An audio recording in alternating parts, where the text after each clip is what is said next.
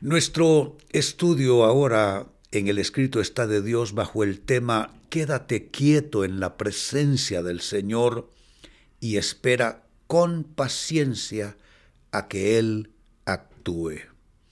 Es una buena palabra porque cuando nos eh, sentimos ofuscados con las presiones, los problemas de la vida, cuando la enfermedad nos cede, los problemas financieros no se resuelven, es bien fácil entrar en desesperación y comenzar a tomar medidas que no son bajo la guía del Señor, simplemente medidas desesperadas.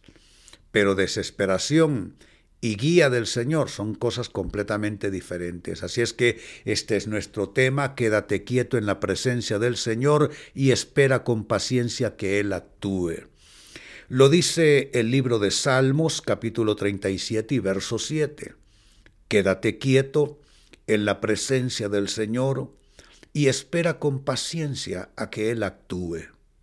No te inquietes por la gente mala que prospera, ni te preocupes por sus perversas maquinaciones. Bueno, está contrastando eh, las necesidades de gente buena, las necesidades del justo, con una supuesta prosperidad de la gente mala, pero está diciendo que no debemos estarnos comparando ni diciendo que porque aquel que es una mala persona está tan bien y yo que no le hago mal a nadie y que confío en Dios estoy en esta situación. Eso no no no manifiesta sabiduría, no hay sabiduría en ello.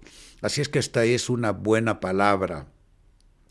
Ahora, como comentario al texto leído, amados hermanos, quedarse quieto no es algo que sale fácilmente, yo lo entiendo, esto es así, no sale fácilmente quedarse quieto, por lo general saltamos a ver cómo resolvemos. Bueno, hay gente que me lo ha dicho, pastor, si Dios no lo resuelve, yo voy a ver qué hago.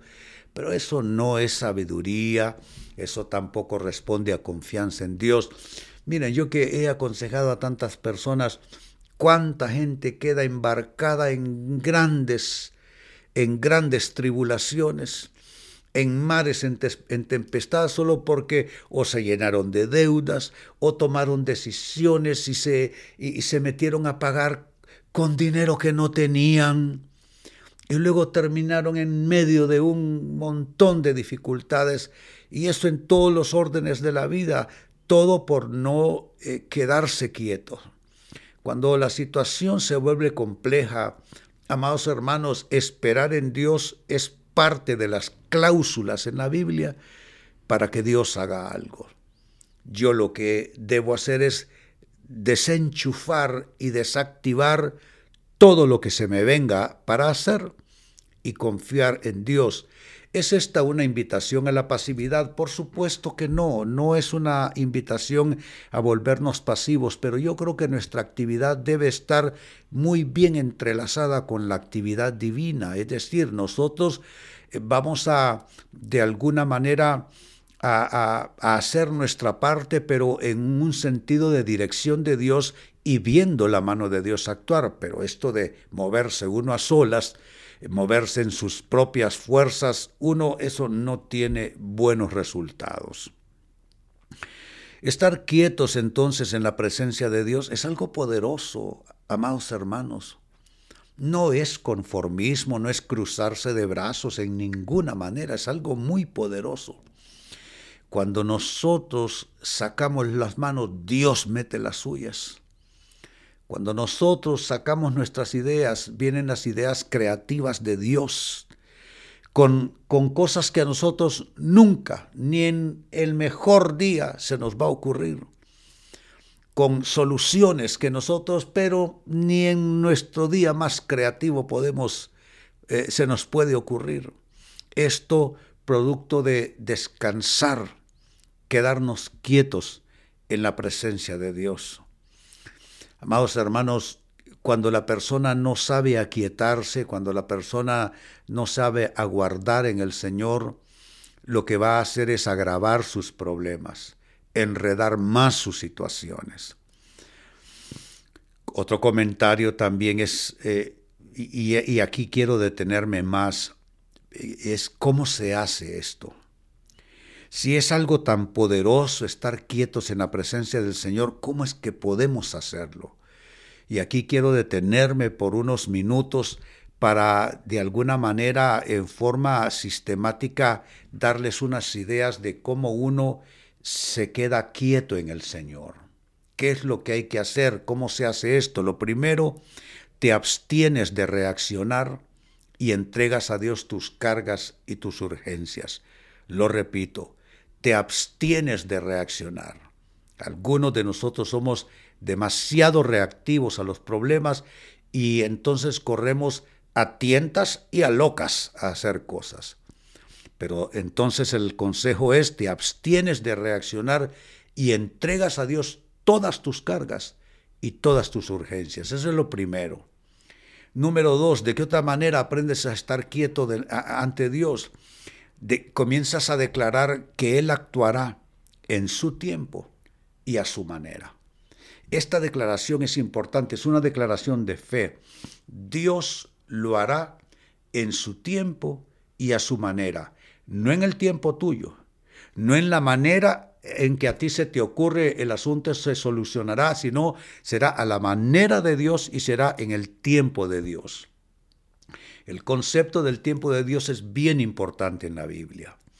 Tercera manera, cómo estar quietos en la presencia de Dios, comienzas a orar y a interceder por lo que te aqueja. Comienzas a orar, a interceder por lo que te aqueja. Ya de manera específica tratas el problema, pero lo tratas en oración, presentándoselo al Señor en oración. ¿Qué más hacer? Ah, comienzas a dar gracias anticipadamente. Aquí les he enseñado que la fe se anticipa y da gracias. Por tanto, hermano, hermana, comienza a dar gracias por eso que todavía no tienes, por esa solución que todavía no aparece a la vista, por esa provisión que todavía no llega a tus manos, comienza a dar gracias anticipadamente. Y dos cosas más importantes para hacer debes practicar paciencia.